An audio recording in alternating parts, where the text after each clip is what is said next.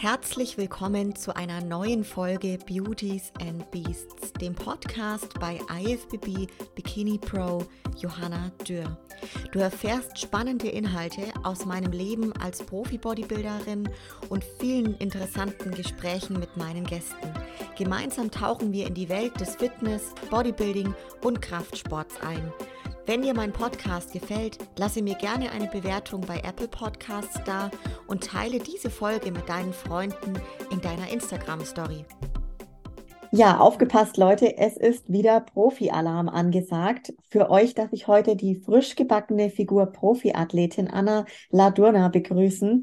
Herzlich willkommen, liebe Anna, und schön, dass du da bist. Hallo, freut mich auch. Also mir hat es richtig gefreut, wenn du mir angeschrieben hast. Und ähm, zuerst schon erst, erst, schmunzeln, weil du mich auf Englisch angeschrieben hast.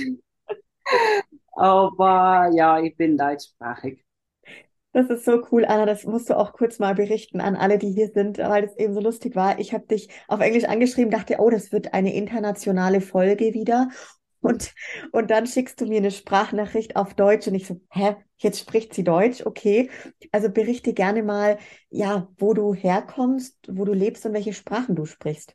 Ja, also ich komme aus Südtirol, das ist im Norden von Italien. Und äh, wir haben drei verschiedene Sprachgruppen und äh, Deutsch, Italienisch und Ladinisch. Und ich bin deutsche Muttersprache. Also wenn man hört, halt mein Dialekt. Also wir haben mal früher zu Österreich gehört und dann wieder zu Italien. Und ja. Und du sprichst aber auch die anderen Sprachen gut, oder? Ähm, Italienisch ist Zweitsprache. Logisch ist das jetzt nicht so wunderbar, aber ich kann mich verständigen und verstehe es. Und logisch Englisch verstehe ich auch halt. Ist halt jetzt auch nicht so mein Fachgebiet halt. Aber ähm, ich habe gesehen in Alicante, äh, mein Bruder und ich, also mein Bruder hat mich begleitet. Und dann haben wir gesagt, also wir waren sprachlos, wie schlecht wir Englisch kennen, wenn es auf die Situation drauf ankommt. Und, aber wir haben uns super verständigen gekannt. Aber ja, dann haben wir gesagt, nächstes Ziel, Englischkurs lernen. Wie cool ist das denn?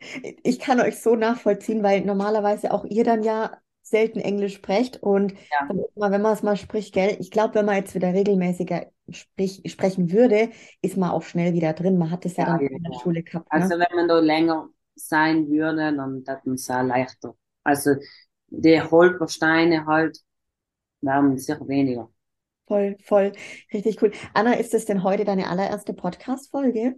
Ähm, ich habe eine für Spotify äh, schon einmal gemacht mit der Tanja. Mhm. Äh, und sonst ist es eigentlich jetzt meine zweite.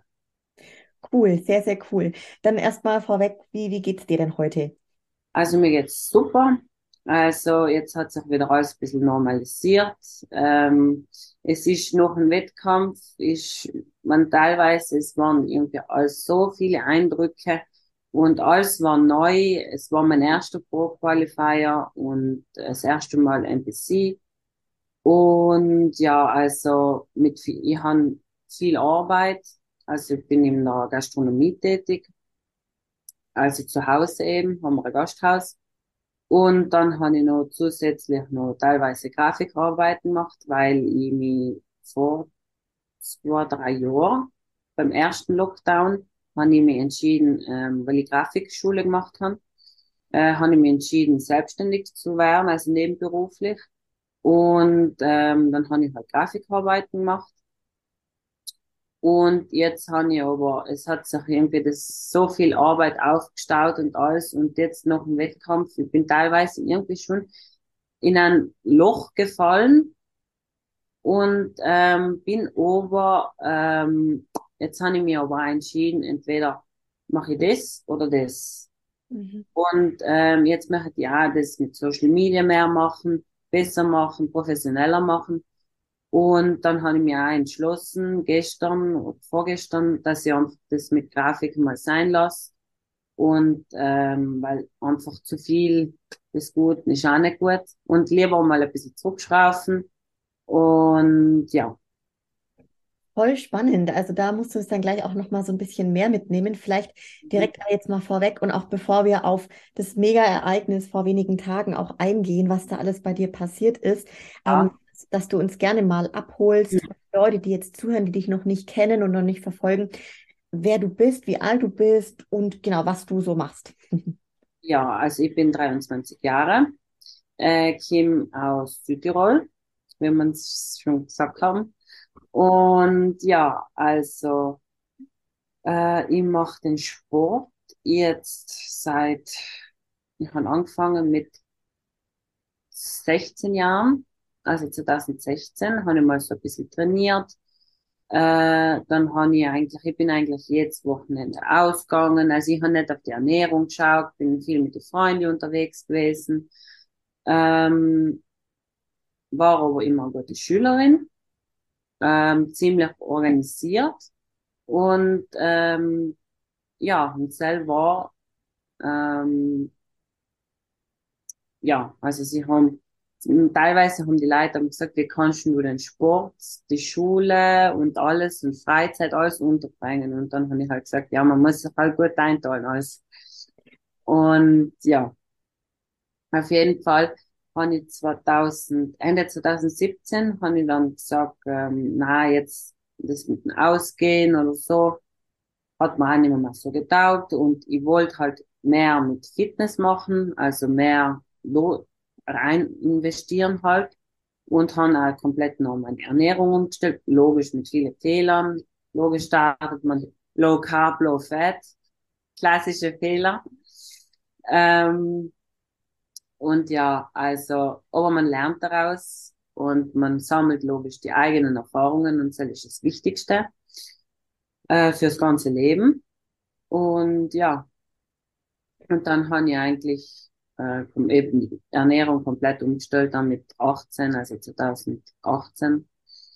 Und ja, und seitdem habe ich meine Leidenschaft zu Bodybuilding gefunden. Aber meine, also Bühnenvorstellung habe ich nie gehabt in dem Sinne. Erst so mit 19 circa habe ich umgehabt, ja, vielleicht in der Bikini-Klasse, aber das hat mir nie getaugt, weil das war für mich persönlich am Vermogen und ich bin immer eher so fest gebaut gewesen, oder fest in dem Sinne äh, robuster Körperbau. Und ja, also, und dann habe ich gesagt, ja, jetzt schauen wir mal, wie es weitergeht. Und dann habe ich mir mal einen Coach gesucht.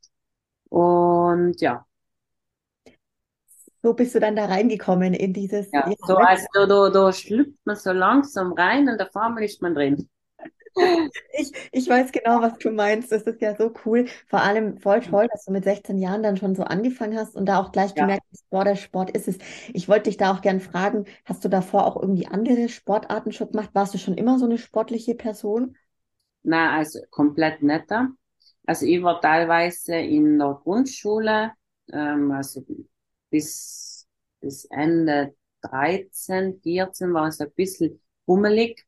Und dann, ähm, also mein Höchstgewicht, ich glaube mit zwölf Jahren oder elf, zwölf Jahren, war 72 Kilo. Und ähm, das war ist teilweise mein Off-Season-Gewicht jetzt. Aber dann ist das innerhalb ein Jahr komplett, auf einmal sind 10 Kilo weg gewesen. Das ist so wahrscheinlich Babyspeck gewesen, wer weiß. Und ja, bin auch viel gemobbt geworden teilweise. Aber ich war da in dem Sinne ein bisschen ein harter Stein. Also ich, mir, bei mir ist da rein, wie da raus. Muss es sein. Äh, logisch trifft's einen persönlich und es geht oft einmal einen nahe, aber ja. Also Kinder können echt grausam sein. Toll, also weil, weil du das gerade beschreibst, bestimmt einige, die auch dazuhören, die hören si- sich da vielleicht wieder, weil bestimmt einigen das so ging früher mal. Also ich finde mich da auch wieder, was du gerade sagst.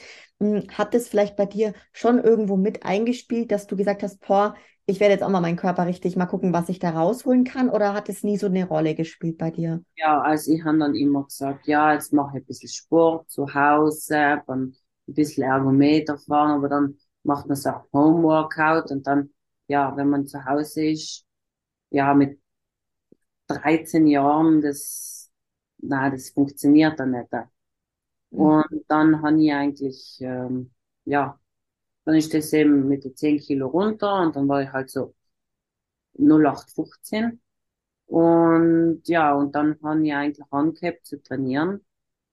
Und dann ist man halt so reingeschlüpft. Und ja, also kritisiert ist man viel geworden in dem Sinne.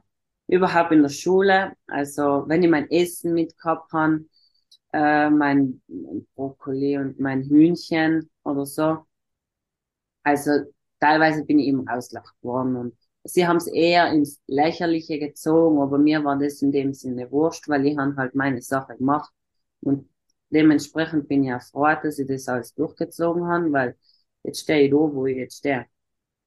Voll. Boah, das finde ich gerade so eine geile Message, ehrlich gesagt schon. Also Wahnsinn. Ich will da auch gleich nochmal drauf eingehen, auf das Thema Reaktionen aus dem Umfeld. Ähm, du hast dann mit 16 Jahren im Fitnessstudio angefangen. Kannst du sagen, Anna, was damals für dich so dein Ziel war und dein Antrieb war, wo du dich da angemeldet hast und angefangen hast zu trainieren? Also ich wollte einfach, ähm, also ich habe irgendwie immer auf Kraft trainiert. Also mir hat es immer getaugt, einfach sich kaputt zu machen. Mhm. Immer getaugt. Und ähm, mittlerweile denke ich mir, boah, so dass ich nicht mehr, trainieren. Also Ausführung, tschüss.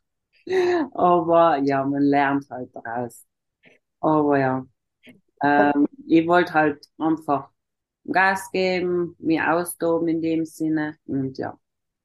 Und wann ist dann bei dir so richtig der Wunsch, also ich sag mal, aus diesem Traumbühne dann so ein richtiges Ziel geworden? Du gesagt hast, hey, ich werde darauf hintrainieren. Kam das dann auch mit deiner Coach-Zusammenarbeit oder wie kam das? Ähm, ich habe mal erster in, wie ist das gegangen? Gute Frage. Ähm, in dem Sinne, ich habe, nein, ich habe schon gesagt, ich möchte auf die Bühne und dann habe ich mal einen Coach gesucht. Logisch, lasst man sich mal Zeit ähm, schaut sich um, um einen Coach, wer, mit wem man gut auskennt in dem Sinne, auf einer Wellenlänge ist. Zell ist das Wichtige. Und ähm, ja, dann bin ich eben zum Thomas Holzer gekommen. Da war ich dann so circa anderthalb Jahre, äh, zwei Jahre. Und ähm, dann habe ich die 2021 die bayerische äh, Meisterschaft gemacht, dann die Süddeutsche und dann die Deutsche. Mhm. Und ja, also ich habe schon gewusst, ich mache auf die Bühne, Figurklasse und ja. Voll gut. Hattest du damals inspirierende, ich sag mal, Athletinnen, so richtige Vorbilder, wo du gesagt hast, boah, in diese Richtung soll es gehen? Oder hast du von dir selber schon so ein richtiges Bild im Kopf gehabt, wie das aussehen kann? Also ich habe immer gesagt, so die Profis in der Figurklasse, boah, das sind mir viel zu viel. Und ich habe immer gesagt, das, was früher viel zu viel war, da stehe ich jetzt in dem Sinne schon. Und ähm, ja, also die, die Jennifer Ziener, ähm, also die kenne ich auch von seinem Video vom Beintraining her. Und ähm, ja, es ist selber mein Vorbild allem. Und dann logisch, man hat die auf der Olympiabühne, die sind logisch extrem wow, riesig und brutal. Aber man nimmt die halt als Inspiration her. Man, man, ich habe jetzt nicht in dem, dem Sinne, ich will genau den Körper. Weil mhm. teilweise ist Gärtner, ist genetisch bedingt. Jeder hat seine eigene Form in dem Sinne. Und man hat halt die Inspiration einfach vom, vom Mentalen her, die Denkensweise und einfach bis zum Schluss macht jeder das Gleiche und ja, hat jeder die gleiche Leidenschaft. Voll, voll. Ich finde es voll faszinierend und auch toll, wie klar du warst, dass du direkt wusstest, boah, ich will in die Figurklasse. Und was du auch gerade beschrieben hast, kennen bestimmt auch viele, dass du am Anfang sagst, boah, die Muskulatur von den Profiathletinnen ist mir fast zu viel. Und dann mit der Zeit, wo man in dem Sport drinnen ist, dann wird es natürlich auch ein anderes Empfinden für einen und auf einmal steht man selber so da, ne? Also richtig, richtig stark. Und ja, vielleicht jetzt auch das Thema Reaktionen und Umfeld, weil gerade da, wo du dann begonnen hast und dich so verändert hast und auf dieses Bühnenziel hintrainiert hast, kamen sicherlich sehr, sehr viele Reaktionen. Ähm, viele von uns haben das bestimmt erlebt, wie auch kritisch die Leute sein können, komische Reaktionen. Wie war das bei dir? Ja, also bei mir, ähm, teilweise, ja, die Familie hat mich immer unterstützt. Äh, sie haben schon immer gesagt, das ist nicht, das ist voll zu viel, das ist zu viel. Ich gesagt, mir muss das taugen. Muss keinen anderen gefallen, das muss mir taugen. Und, ähm, aber ich habe eigentlich selten Negatives gehört, muss ich sagen. Äh, aber ich habe immer, also meine Einstellung war immer, die Kollegen oder so, entweder sie akzeptieren mein, mein Lebensstil, weil ich muss auch ihren Lebensstil akzeptieren und dann verlange ich auch zurück, dass sie meinen Lebensstil akzeptieren. Und ähm, ja, also dann habe ich, habe eigentlich wenig negative Sachen gehört. Äh, aber logisch, es ist teilweise, wird oft einmal so halt ins Lächerliche gezogen halt, aber mein Gott. Wie, wie gerade, wie, wie bist du damit umgegangen? Also wenn jetzt auch zum Beispiel in deiner Klasse in der Schule, du nimmst dein Meal Prep mit, so kennen bestimmt viele, die gerade auch zuhören, kriegst am Anfang komische Reaktionen. Wie konntest du dann da damit so umgehen, dass du gesagt hast, boah, da rein, da raus? Ähm, ja, mir war das in dem Sinne wurscht. Wir haben sie reden lassen. Und ja, als Lustigste ist immer so gewesen, ähm, die Situation ist dann anderthalb Jahre später eingetreten. Sie haben erst mich ausgelacht, weil ich äh, Stories gemacht habe oder irgendetwas mit äh, noch im Training, ein Selfie oder so. Und dann haben sie das halt die nächsten Tage äh, in der Schule halt so ein bisschen ins Lächerliche gezogen. Und ja, und dann anderthalb Jahre später kommt jemand zu mir und sagt, Anna, was könnt ihr halt für den Rücken und die und die Übung machen? Und dann habe ich mir gedacht, aha, ja, ja. Der, ich sag mal, dieser typische Case und, und da gibt es ja diesen tollen Spruch, ne? Dann fragen sie dich ein bisschen später, ähm, ja, wie du da hingekommen bist, wo ja, du bist. Genau. Voll, voll. Aber richtig schön, dass du auch so Support aus dem nahen Umfeld, also aus der Familie, nahen Freundeskreis erhältst. Ist es auch nach wie vor so, dass die da voll hinter dir stehen? Ja, also äh, mein kompletter Freundeskreis, logisch ist ja klein gehalten, aber was nutzt mir, zig Freunde zu haben, wenn sie nicht da hinter stehen und das akzeptieren halt. Und auf jeden Fall meine Familie ist 100% hinter mir, mein Freund. Ähm, und ja, also das ist das Wichtigste, das Umfeld überhaupt in der Vorbereitung, weil ja, es ist, eine Vorbereitung ist streng, sehr streng. Und äh, wenn man noch nicht die Unterstützung hat von, von außen teilweise, dann ist es halt auch sehr oft. Definitiv voll. Bevor wir jetzt auch gleich so zu deinen ersten Wettkampfjahren kommen, da will ich nämlich auch so ein bisschen reinfragen, gerade auch was du vorhin schon an ähm, oder angesprochen hast, wie du nach der Schule weitergemacht hast und dich auch selbstständig gemacht hast zu Thema beruflicher Werdegang. Ich meine, unser Sport nimmt ja extrem viel Zeit auch in Anspruch. Du hast dann da alles irgendwie geschafft zu vereinbaren. Ähm, wie schaffst du das auch heute? Ich meine, du bist jetzt tatsächlich Profi, da wollen wir später drauf eingehen benimmst dich aber schon länger wie ein Profi, damit du ja da überhaupt hinkommst und ähm, schaffst eben eine Beziehung zu führen, ne, auch in deinem, bei deinen Eltern in der Gastronomie viel mitzuarbeiten. Wie vereinbarst du das alles in einem Tag?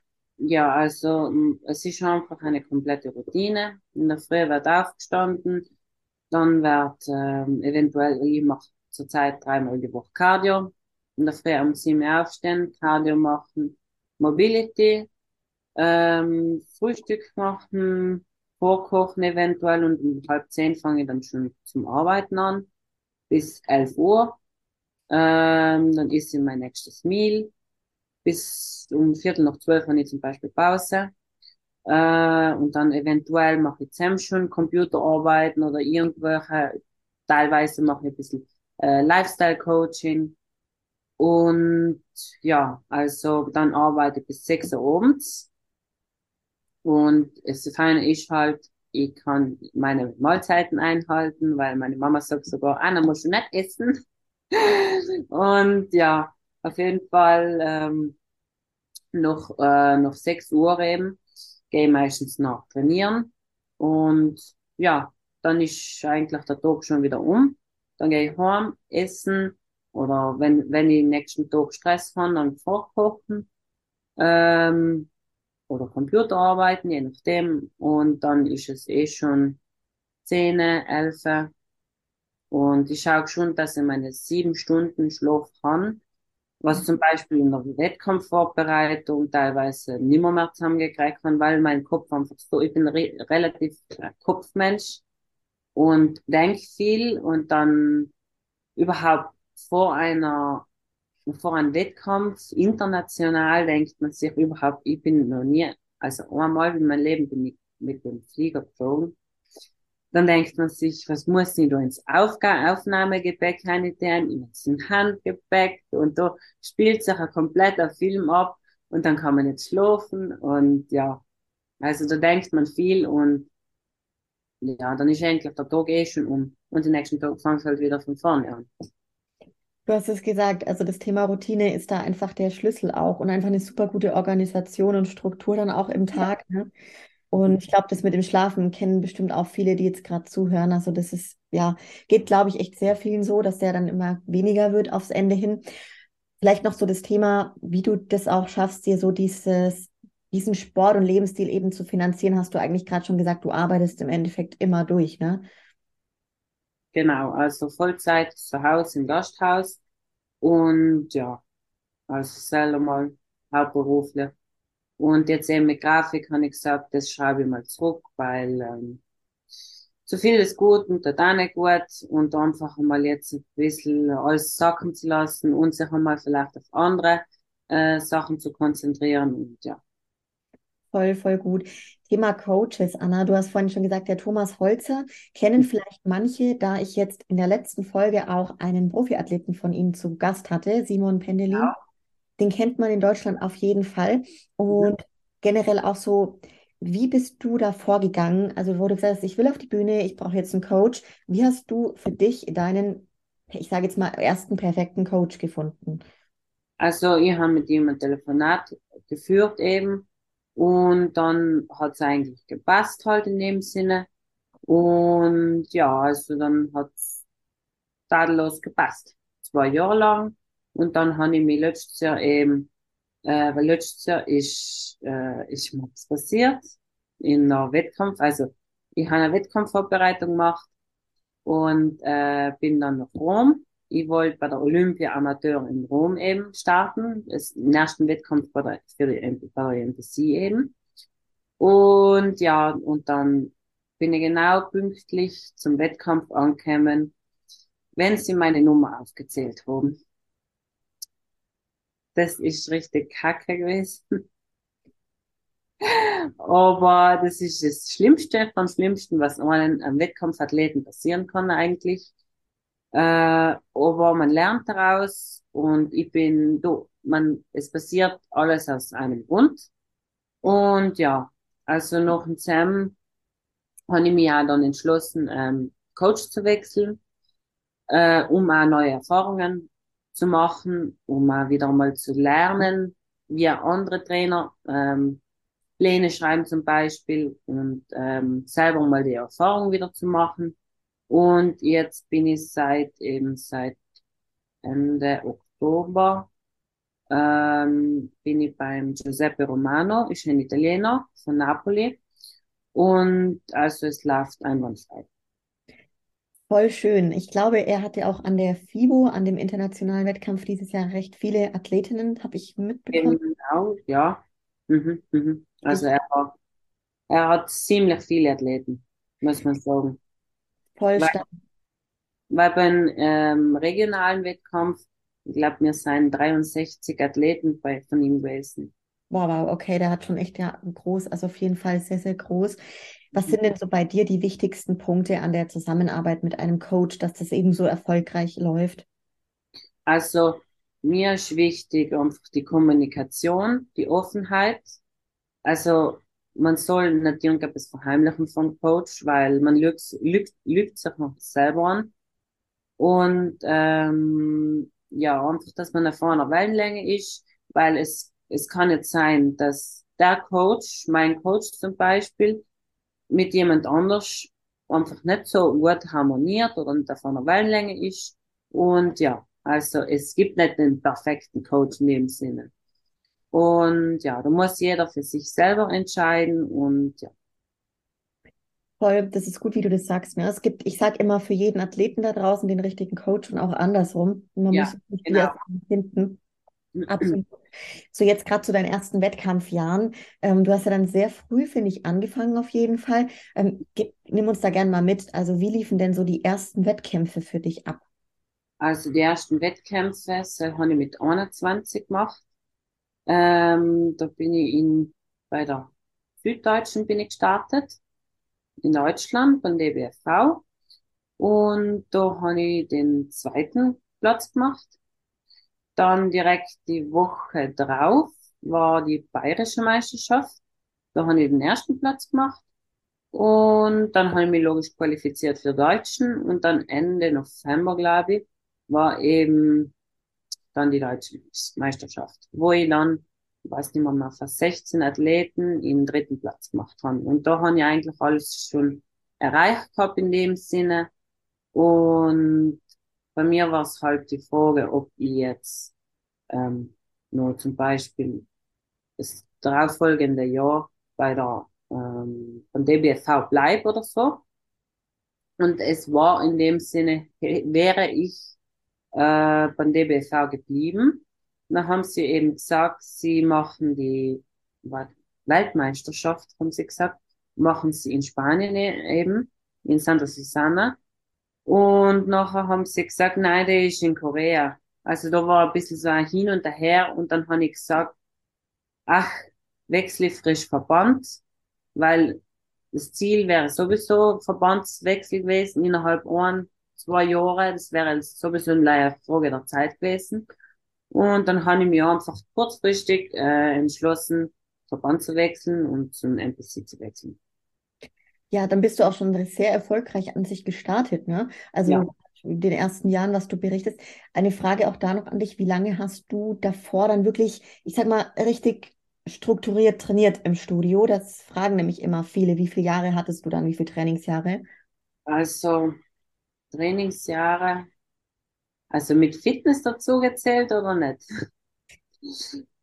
Also oder rein Bodybuilding? Rein Bodybuilding. Rein Bodybuilding, also mit 18 habe ich richtig angekippt. 18, 19, ja, vier Jahre circa. Drei ja. Jahre. Drei Jahre. Voll, voll gut. Und war dann auch für dich so, du, war, du warst dann direkt nach der ersten Saison wahrscheinlich schon, dass du gemerkt hast, boah, Blut geleckt, ich will da unbedingt weiter höher machen oder wie, wie ging es dir da danach? Ähm, ja, also ich wollte ähm, einmal, also ich habe immer gesagt, ich weiß nicht, ob die Bühne etwas Richtiges für mich, für mich ist. Und dann habe ich gesagt, ja, man muss es einmal mal probieren, um zu schauen, ob es überhaupt was für, einen taugt oder nicht taugt. Und mir hat es eigentlich voll gut gepasst und ähm, einfach das ganze Feeling und einfach äh, neue Leute kennenzulernen. Viele ähm, Athleten zum Beispiel äh, bei den Meisterschaften oder so, was man einfach von über Instagram kennt. Auf einmal sieht man sie so live und das ist halt wirklich etwas Besonderes gewesen. Und ja, dann habe ich eigentlich gesagt, also immer weiter. Voll cool. Hast du dann, wie, wie schwer oder leicht ist dir so diese erste Wettkampfvorbereitung gefallen? Weil ich glaube, viele erleben das als schon sehr tough und sehr schwer. Man hat es ja noch nie vorher gemacht. Wie würdest du das bei dir beschreiben? Also ich habe mir gedacht, ja, nichts mehr zu cheaten, unmöglich. Aber wenn man da ein Ziel vor Augen hat, dann ist das wurscht. Das interessiert dann einen überhaupt nicht mehr. Und, ja. Mhm. Also wenn man ein Ziel hat, dann ist das alles viel einfacher. Deswegen sollte man sich immer Ziele setzen. Egal, noch eine Vorbereitung, also noch ein Diät oder so, noch die Wettkämpfe, Ziel setzen. Weil sonst ihre Schweifen, schweifen herum und dann fangen sie mal zu essen und so zu essen und hin und her und dann ver verhunzen sie sich alles in nichts. Voll, voll gut, dass du das so straight raus sagst. Tatsächlich, genau so ist es. Ne? Das Ziel ist so wichtig, dass man da auch dann einfach weiß, warum man jetzt dann entsprechend drauf verzichtet. Und dann fällt fehlt einem auch nichts, ne, in dieser Prep. So richtig, richtig geil. Ich sage mal, trotz deiner jungen Jahren jetzt auch, Anna, sieht man, dass du, also da stecken einfach schon viele Jahre Arbeit drin, wie du es auch beschrieben hast. Einfach auch aber gutes Essen und beständiger Bodybuilding-Lebensstil. Ne? Ja. Ähm, sieht oder sah dann auch jetzt so in den ersten Jahren eine Off-Season von dir aus? Also ich war relativ schwer wasserig, aber ich habe teilweise, ähm, ich habe, wenn ich gecheatet habe, teilweise gewünscht. Also ich habe irgendwie immer das Gefühl gehabt, äh, irgendwie etwas zu verpassen. Also wenn ich gecheatet habe, dann habe ich einfach alles eingeschoben. Und ähm, dann habe ich einmal, dann habe ich die Möglichkeit gehabt. Ähm, das, das war eine deutsche Sportpsychologin. Und der hat einfach äh, über Motivation und Mindset und, äh, und so weiter, hat sie halt mit mir geredet halt. Und ähm, das war eine richtige tolle Erfahrung zu machen. Äh, überhaupt, äh, wenn man so äh, vor einem Wettkampf ist, wie man sich mit der Nervosität zum Beispiel auseinandersetzt oder so und einfach zu visualisieren die Sachen, was auch richtig wichtig ist, schon Sachen zu visualisieren, negative sowie positive. Und ja, auf jeden Fall, dann habe ich mal als Thema ähm, Cheaten angesprochen und dann hat sie gesagt, ähm, ja, wie fühlst du dich zum Beispiel, wenn du zum Beispiel jetzt Burger gegessen, hast aber die Pizza und dann eine Nachspeise.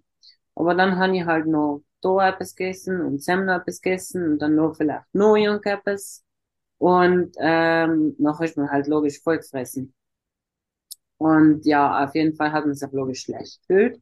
Und dann hat man sich einmal ähm, de, das Gefühl sich einmal im Kopf eingeprägt.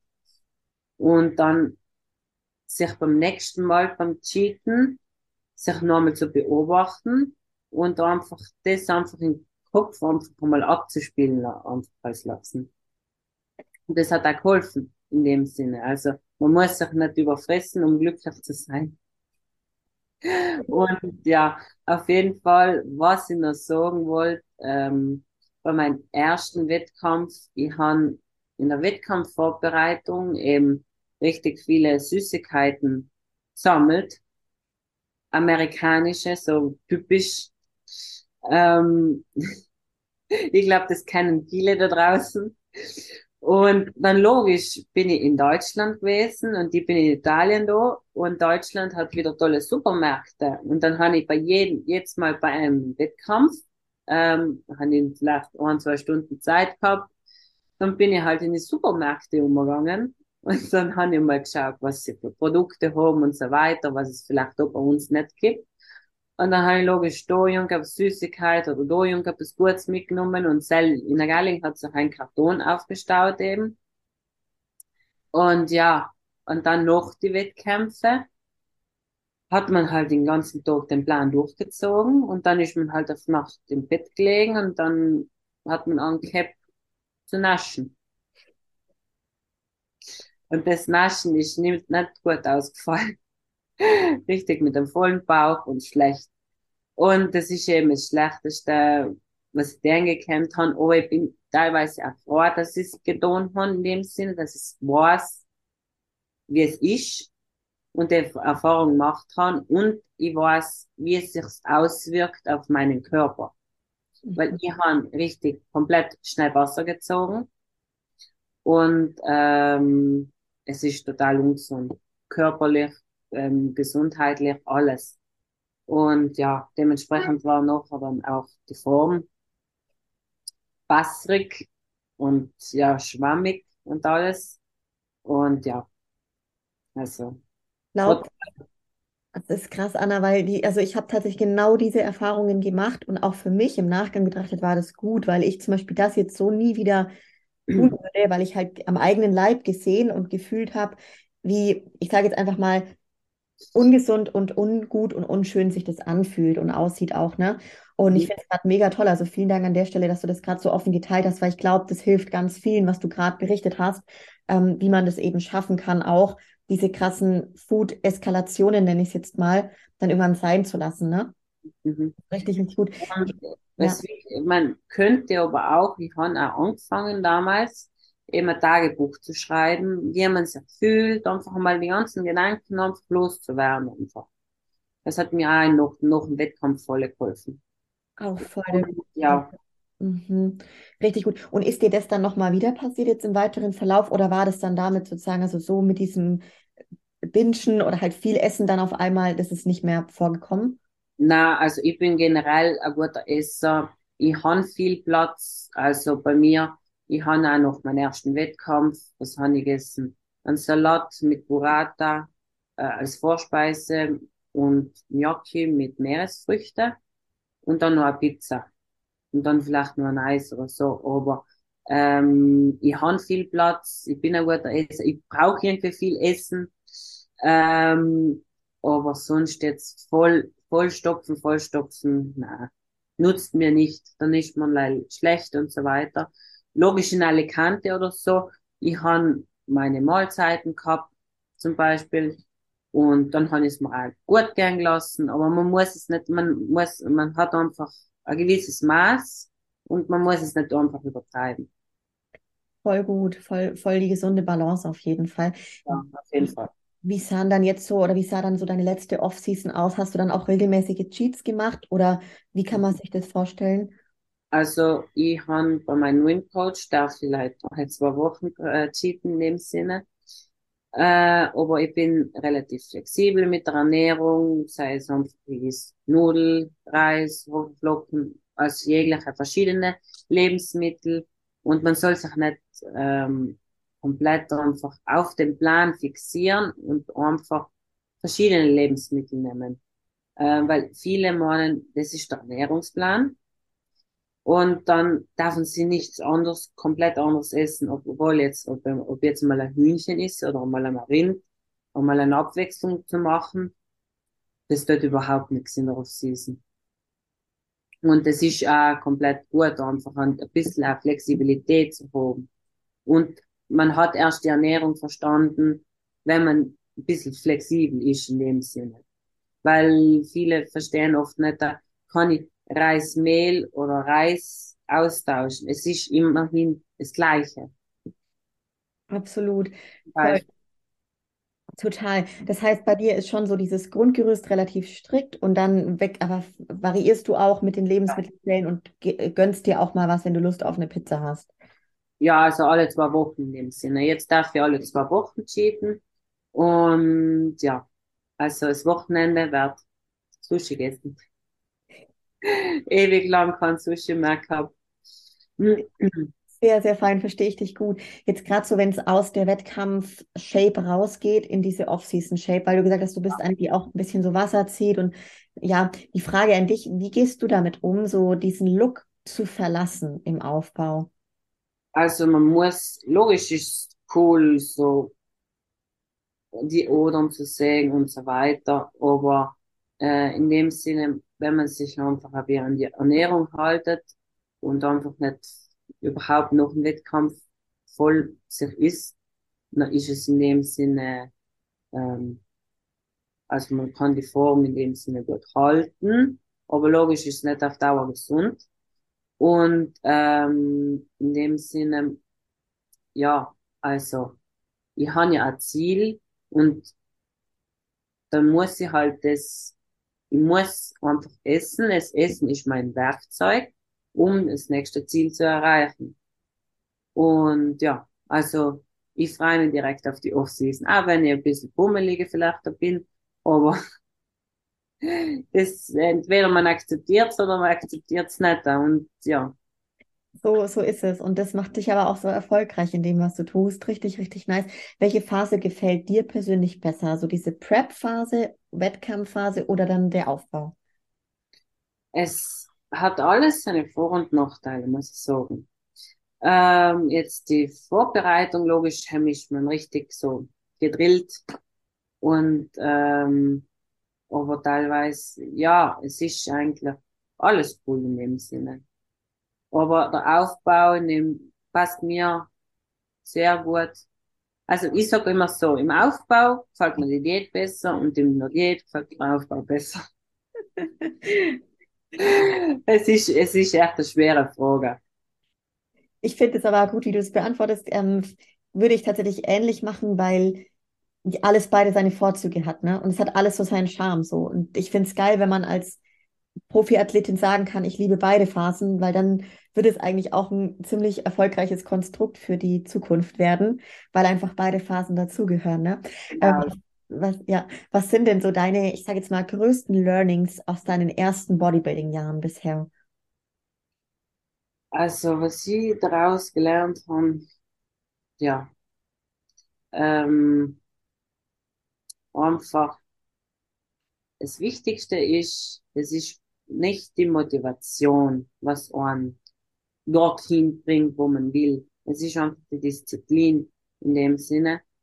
Und ähm, weil ob ich Motivation habe oder nicht, ich muss trotzdem ins, ins Fitnessstudio gehen. Ob ich jetzt Motivation habe oder nicht, ich muss trotzdem meine Mahlzeit essen, ob ich Hunger habe oder nicht. Aber bei mir ist selten der Fall, dass ich nicht Hunger habe. Aber ja, also das ist schon mal das Wichtigste. Und einfach ähm, am Ball bleiben, einfach dabei bleiben. Voll schön, dieses am Ball bleiben, dranbleiben. Absolut, ganz, ganz wichtig. Würdest du heute irgendwas anders machen, wenn du auf deine letzten Jahre zurückblickst? Ähm, hm. Es hat mir eigentlich immer irgendetwas gelernt, also ich habe immer etwas daraus gelernt und ja, also man gibt, es gibt sicher viele Sachen, was zu verbessern sein, heißt immer so. Sei es im Sport oder in, jeglicher Hinsicht. Aber ähm, sonst ja. Also.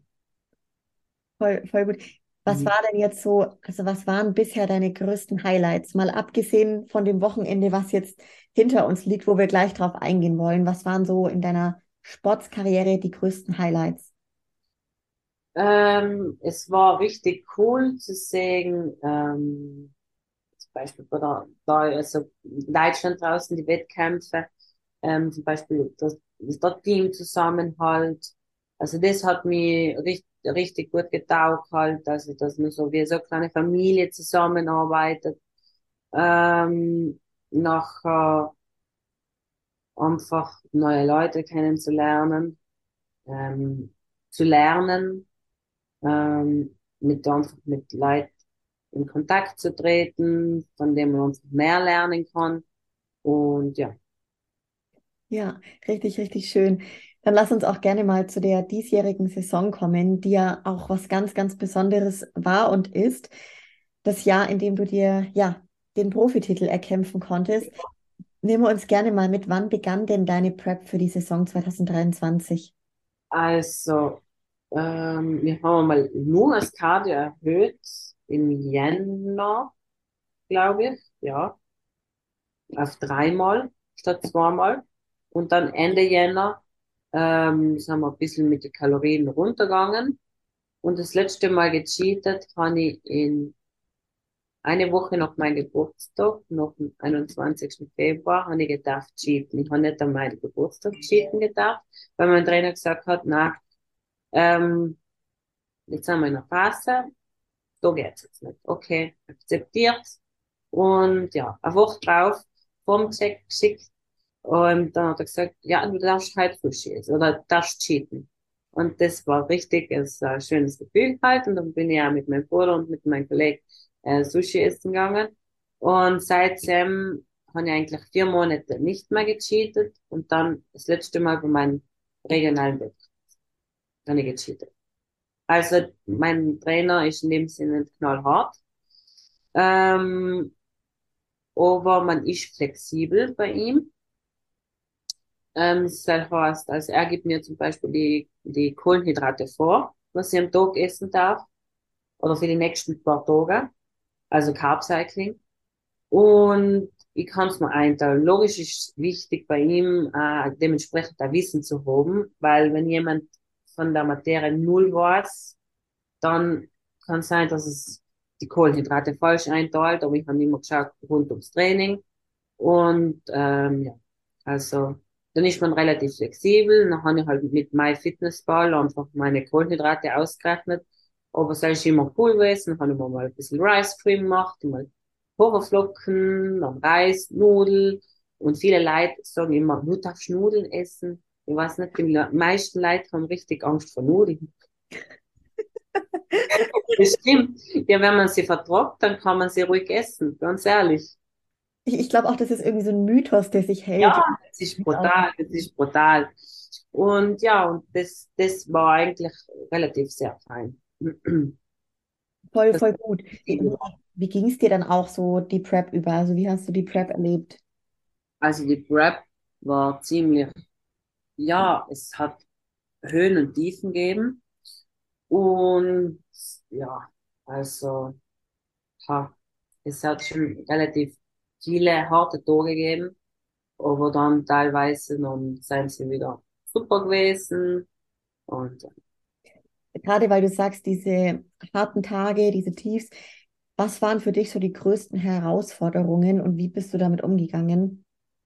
also die größte Herausforderung war, ähm, oft einmal ins Training zu gehen, weil man einfach richtig kraftlos war, überhaupt wenn man den ganzen Tag auf die Beine ist und in dem Sinne äh, strenge Arbeit hat, den ganzen Tag mit Gästen reden ähm, und dann teilweise eben das Beintraining ist ziemlich streng. Äh, Beintraining ist immer streng in dem Sinne. Und ja, es war teilweise oft schwer ins Training zu gehen, überhaupt die letzten Wochen oder so. Aber hell ist normal. Und ja, also ich bin auch zum Beispiel, was teilweise ein bisschen schwer war, ich bin mit meinem Freund jetzt nicht, nicht langsam und er ist es noch nicht gewählt gewesen, mit der Wettkampfathletin zusammen zu sein. Und für ihn war das alles komplett Neuland in dem Sinne.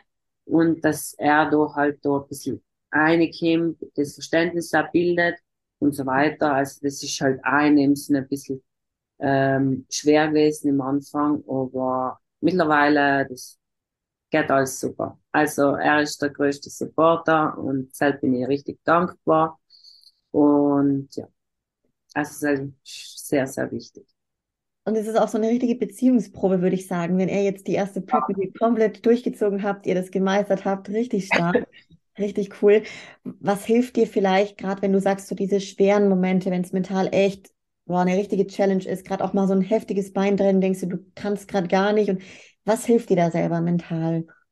Äh, einfach denken, wohin ich will. Also ich denke mir, die Profis haben sicher auch sehr Tore in dem Sinne und ziehen trotzdem durch. Und bis jetzt habe ich immer durchgezogen, dann wird mir das auch nicht davon aufhalten. Und es ist meistens immer so, du gehst richtig ins Training, der Tag war nicht gut, ähm,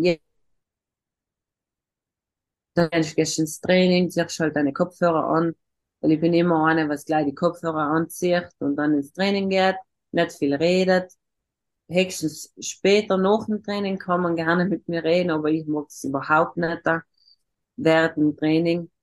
Und ähm, auch viele sagen, Trainingsvideos machen. Es ist logisch ist cool, Trainingsvideos zu machen zum Beispiel, aber mir haltet das von meinem von meinem Training ab und ich will ja das 100% geben, mich total fertig machen in dem Sinne und ja, und deswegen mache ich ja weniger Trainingsvideos.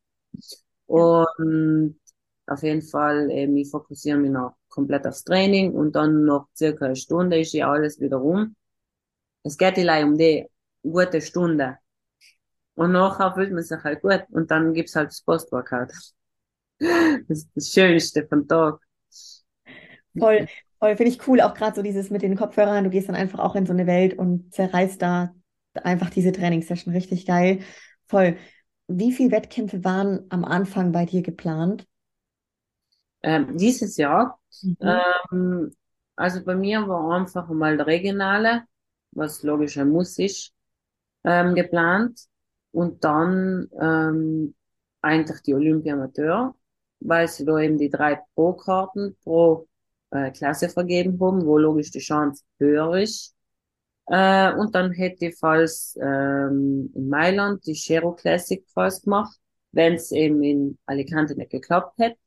Und ja, also deswegen hat sich die Mailand erledigt. Gut, ähm, nimm uns gerne mal mit, so auch gerade zu dem Regionalen. Also wie liefen denn die Wettkämpfe dann ab dieses Jahr? Also ja, also ähm, wir sind vier Athletinnen gewesen in der offenen Klasse. Ähm, und ja, es ist eigentlich relativ schnell gegangen, zügig. Ich war eben gleich in der Früh dran. Wir haben in Hotels, ähm, war der Wettkampf, halt ist richtig, richtig fein, äh, weil dann habe ich um sieben gefrühstückt.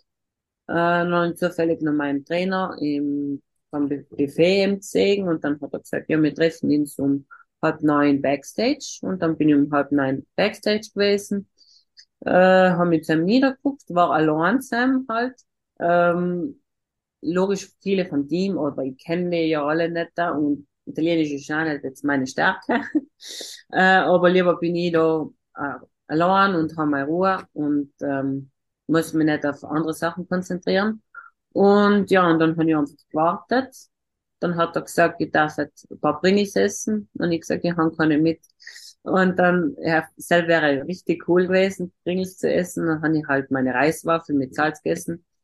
Und kurz vorm Auftritt eben.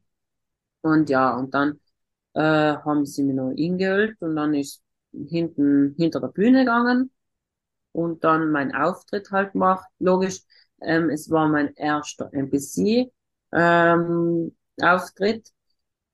und ja, es war einfach noch zwei Jahre auf der Bühne stehen, ist noch auch wieder komisch in dem Sinne und überhaupt wenn noch der Bruder anwesend war, weil es war das erste Mal, dass ich, nein, das zweite Mal in Deutschland war mein Cousin zum Beispiel zuschauen, weil er von draußen eben ist. Und ähm, ist man teilweise ein bisschen nervös halt, weil halt leider los sind, was du kennst. Und sonst wäre es vielleicht noch weniger zu nervös zu sein, aber man will ja nicht enttäuschen, seine Familie in dem Sinne. Und ähm, ja, es war halt, ich war teilweise in, am Anfang ziemlich unzufrieden, weil ich ziemlich gewackelt habe. Und normalerweise wackel ich nicht so. Überhaupt, wenn ich meine Formchecks mache, mache ich sie halt rucki zucki in dem Sinne. Aber da habe ich halt gezittert, weil einfach teilweise Nervosität und da war. Und ja.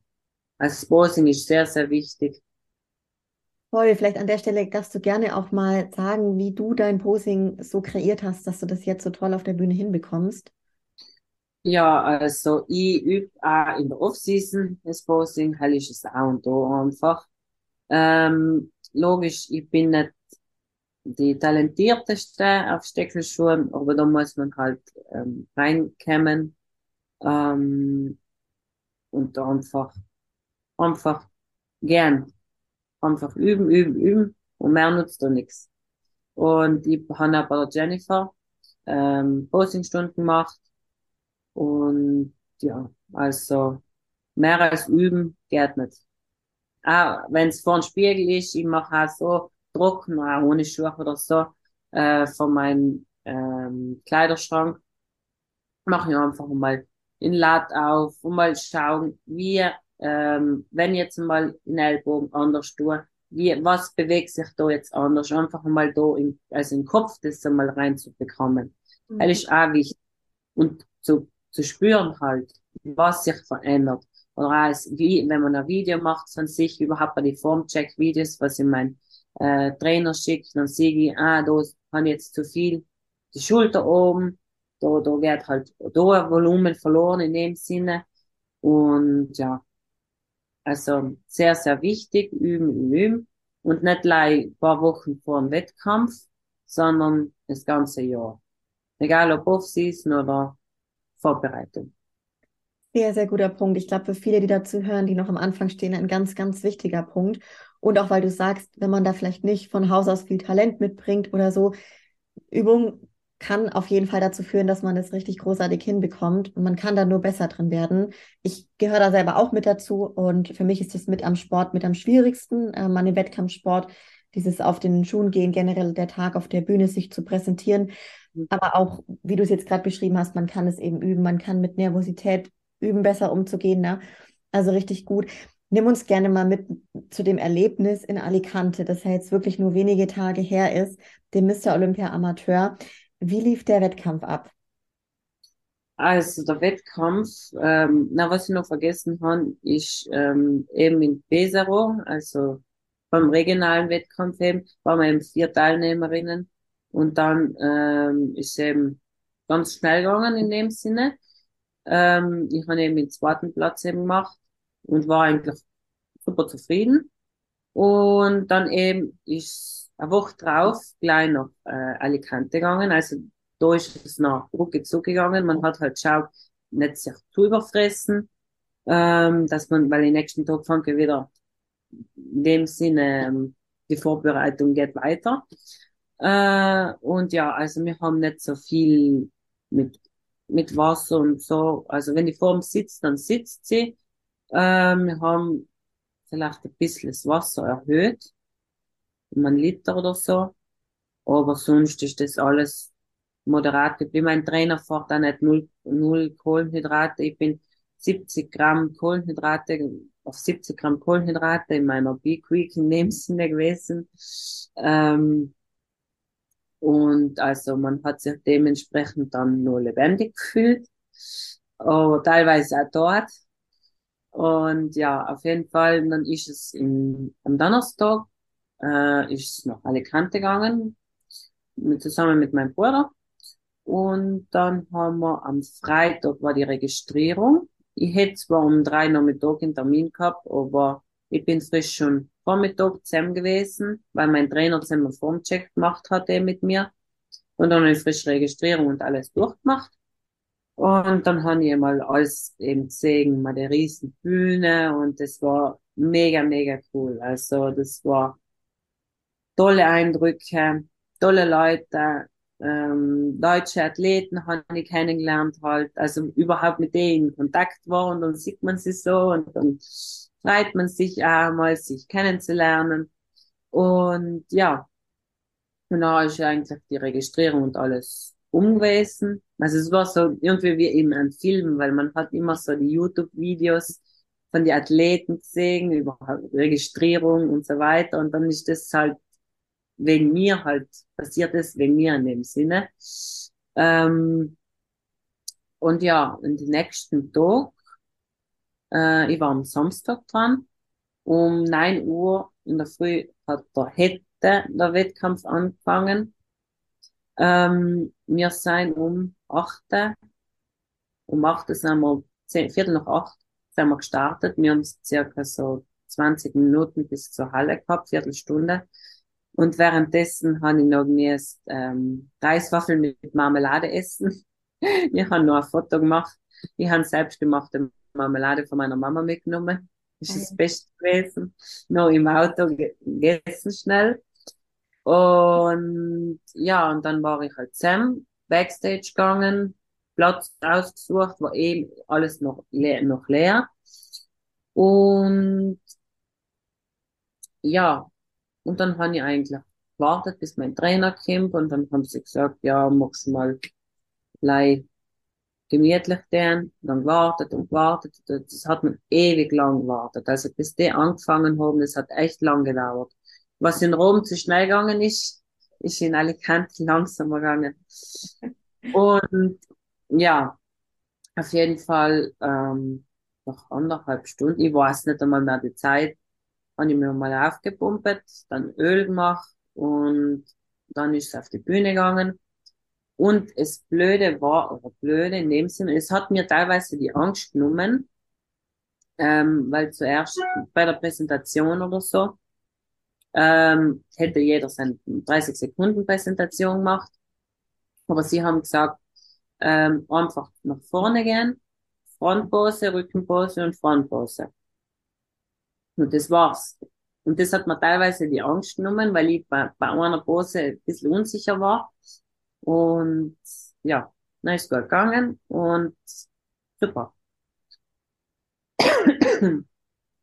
Und dann, ja, also ich war die zweite ähm, von vier in meiner Klasse. Ich bin noch Figurklasse B gestartet. Und dann äh, haben sie mich eigentlich mit der dritten vertauscht. Und ja, da hat's keinen Center in dem Sinne gegeben, aber wir zwei waren in dem Sinne Center. Und das war auch mal ein cooles Gefühl. Und ja, und dann war eigentlich alles vorbei.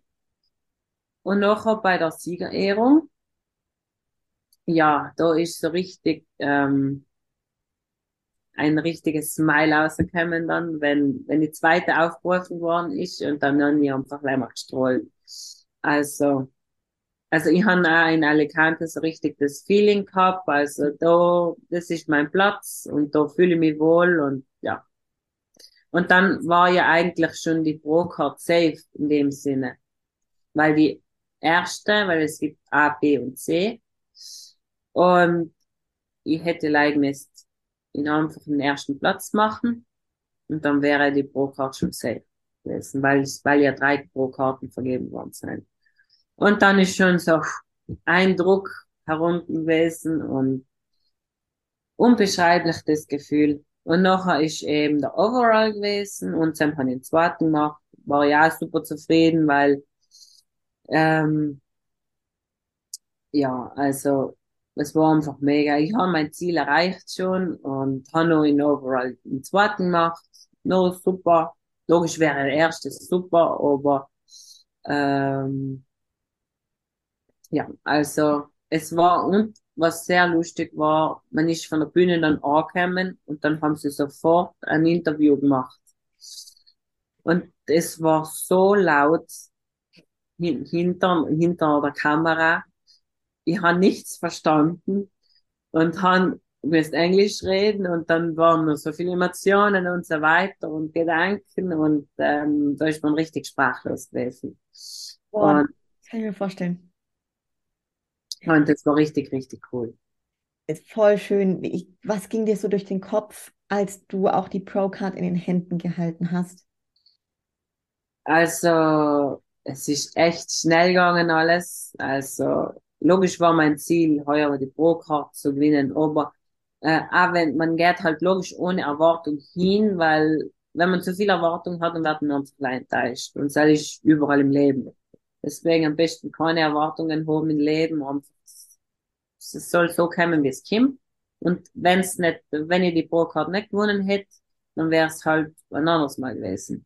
Mhm. Und sonst, ähm, ja, es gibt allem einen Grund. Voll schön, weil das genauso dieses Thema Mindset vor der Show und ich finde es so toll, was du da gerade sagst, ne? Wenn man klar, ich finde, ein Gewinner war Mindset ist wichtig und darf man ruhig haben, aber dieses, wie du rangehst an die Sache, ist, glaube ich, sehr, sehr gesund. Ähm, genau, weil man sich dann umso mehr freut, wenn sowas passiert. Mhm. Also mega, mega schön. Wie hat sich so dein Leben verändert, seitdem du jetzt diesen Profititel hast? Ja, ich bin immer noch die gleiche Anna. Ja, also es ist richtig, es ist schon cool. Also ähm, ich habe hab ja einen Sponsor und ähm, also jetzt, also es wird ähm, noch ein Video zum Beispiel über mich getrennt oder so. Und es ist einfach cool, zum Beispiel, es war schon ein cooler Moment, wenn man sich zum Beispiel auf Instagram IFBB Pro umbenennt, wo du eigentlich, wo, wo du denkst, vor ein, zwei Jahren, das wärst du nicht home, oder zum Beispiel, da, da, da stehst du jetzt auf einmal. Und das ist nur so unrealistisch in dem Sinne. Und ja, also, äh, ja, also es kämen tolle Sachen in Zukunft äh, mit meinem Sponsor. Und auf das freue ich mich richtig. Und ich bin richtig dankbar zum Beispiel darum und ja, also ich bin richtig, richtig happy, wo ich jetzt bin. Oder? Voll schön. Wie zufrieden bist du auch selber mit deiner persönlichen Performance und dem Paket, wo du jetzt gebracht hast? Ja, also ich bin sehr super zufrieden, weil ich habe immer in dem Sinne meine Schwachstelle war immer mein, waren meine Beine in dem Sinne. Und überhaupt, letztes Jahr sind mir halt die Beine, ja, haben sie mir überhaupt nicht gefallen. Aber es braucht immer Zeit und von Wettkampf zu Wettkampf wird es immer besser. Und man darf sich einfach nicht hasten, einfach nicht zu alles, nicht zu hastig machen alles. Und einfach Geduld haben in dem Sport, das ist das Wichtigste, weil es geht nicht von heute auf morgen. Und ja, dementsprechend, ich war früher sehr, sehr, sehr zufrieden mit der kompletten Form. Und ähm, ja. Voll schön, das Thema Geduld, was du angesprochen hast, so, so wertvoll. Also tolle Botschaft auch an der Stelle. Was war oder ist vielleicht so das Feedback auch der Judges oder hast du dir da überhaupt so eins eingeholt? Na, komplett nicht. Und dann vielleicht ein bisschen. Aber ähm, ich, ich weiß, ich weiß, woran ich arbeiten soll. Logisch, ich brauche mehr Fleisch. Und ich habe mir auch entschieden, ähm, jetzt keine Wettkämpfe zu machen mehr für das Jahr, weil ich sehe mich noch nicht darüber hinaus, mich mit den Profis zu messen. Und ich möchte halt mein Posing verbessern. Ähm, logisch die Leute, was zum Beispiel Ballett oder früher schon irgendwas mit äh, so Bewegung gemacht haben, die haben schon das, das Lockere drin und ich bin schon, ich bin eher so ein starrer Mensch und ja, das kennen sicher viele, aber ja, das hat genullt und wenn ich mein Posing vor ein Jahr anschaue, dann gute Nacht. Es hat sich sehr stark entwickelt in einem Jahr. Also ja. weißt du ganz genau, wenn du da jetzt dran bleibst, wie sich das weiterentwickeln wird. Richtig. Ja, ja. War für dich dann gleich klar, okay, du wirst dann nach dem Sieg erstmal in die Offseason gehen, was draufpacken oder wie bist du da vorgegangen? Ja, also wir haben, ich habe mir noch drei Tagen dann noch, also noch einen Wettkampf, habe ich mich mit meinem Coach ähm, gehört dem. Und logisch habe ich die drei Tage auch immer clean gegessen und logisch auch mal irgendetwas in Alicante, heißt mal etwas Süßes oder irgendetwas äh, Spanisches mal durchgekostet, weil man hat ja echt durch vier Monate mal nichts gegessen und dann gönnt man sich halt in dem Sinne, aber halt logisch mit Masse Ziel. Ähm, die Form ist, mir gefällt sie teilweise jetzt sogar noch besser. Ich bin sogar vaskulärer geworden. Praller bin ich geworden. Und ja, dann hat äh, am Mittwoch eben haben wir dann besprochen, dass sie eben ja nicht weitermachen in dem Sinne. Und ja, also jetzt machen wir mal ein bisschen, nutzen wir ein bisschen Rebound aus, die paar Wochen. Und dann schauen wir weiter. Dann geht's in die Offseason gemütlich. Also es hat keinen Stress, also nutzt nichts. Stress nutzt nichts. Voll, voll gut. Ich wollte dich auch gerade fragen, in welcher Phase du dich jetzt am Stand heute aktuell befindest, wie du sie definieren würdest.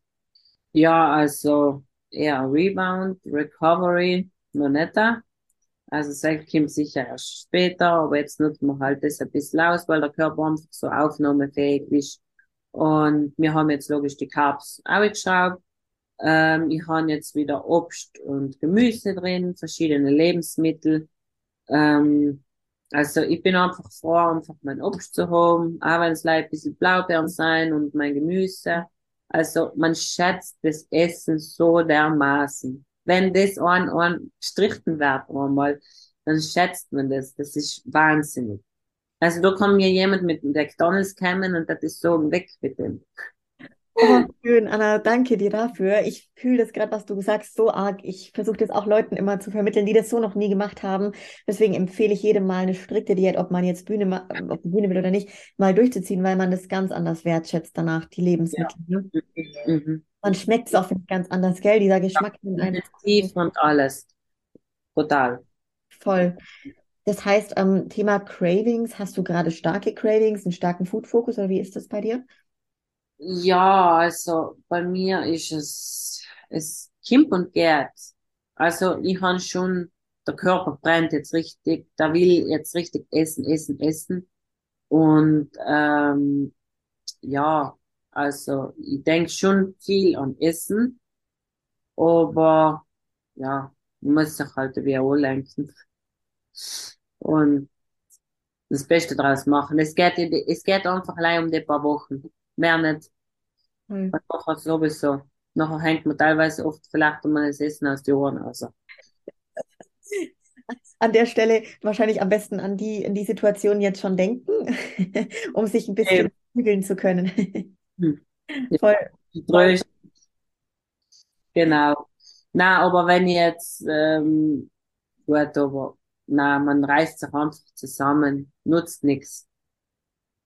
Voll Man gut. hat, man hatte das Ziel, man will's, man will, will jetzt die Form auch nicht verhunzen und ja. An, an was arbeitest du oder auch in Zusammenarbeit mit deinem Trainer jetzt in, in der Off-Season? Also, ich han jetzt einen neuen Trainingsplan gekriegt und der ist ziemlich blutlastig. Also, ähm, überhaupt in meinem letzten Aufbau, ähm, ja, also, ich han ähm, meinen letzten Trainer weniger auf Blut trainiert, also mehr normales Squats und so, aber explizit Blut weniger. Und äh, das ist eben bei meinem neuen Trainer eben jetzt anders eben. Und da habe ich viel Abduktoren und Hip Thrust und so weiter. Und also richtig Booty Training, was es richtig braucht. Und die haben auch gesehen, da ist was gegangen hier. Und äh, teilweise habe ich richtig Verspannungen gekriegt, weil das mein Körper nicht gewöhnt war. Und dann bin ich halt äh, massieren gegangen und das ist sehr, sehr wichtig. Mobility ist sehr wichtig. Äh, überhaupt beim schweren Training und so weiter und einfach zu dehnen. Mittlerweile kann ich sogar fast in Spagat, was nebensächlich äh, ergeben hat. Und ja, also jetzt trainiere ich dreimal Glutes und ja, also schulterlastig ist es auch, was logisch in der Figurklasse gefragt ist.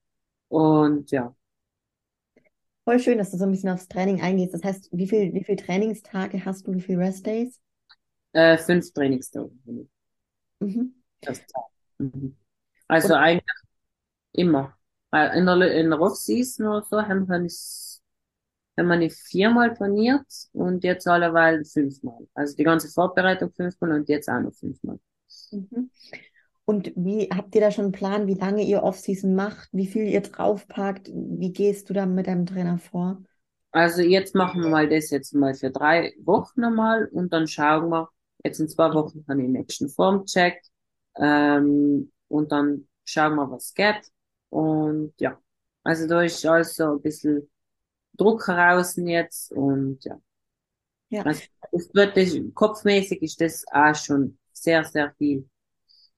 voll, voll gut.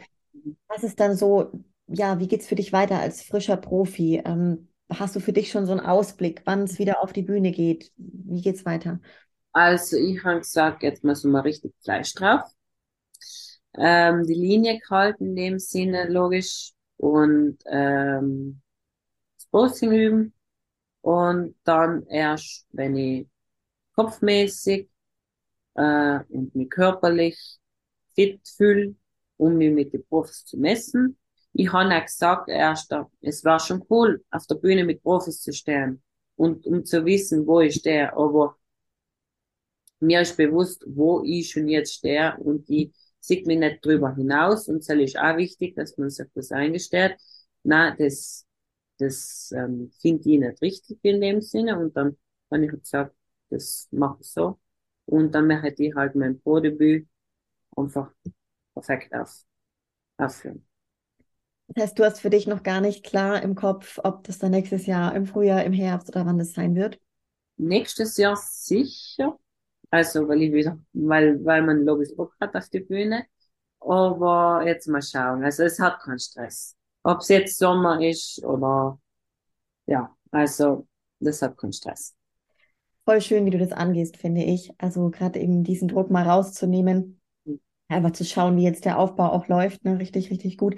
Was sind denn so langfristig jetzt auch deine Ziele für deine ganz junge Profi-Bodybuilding-Karriere?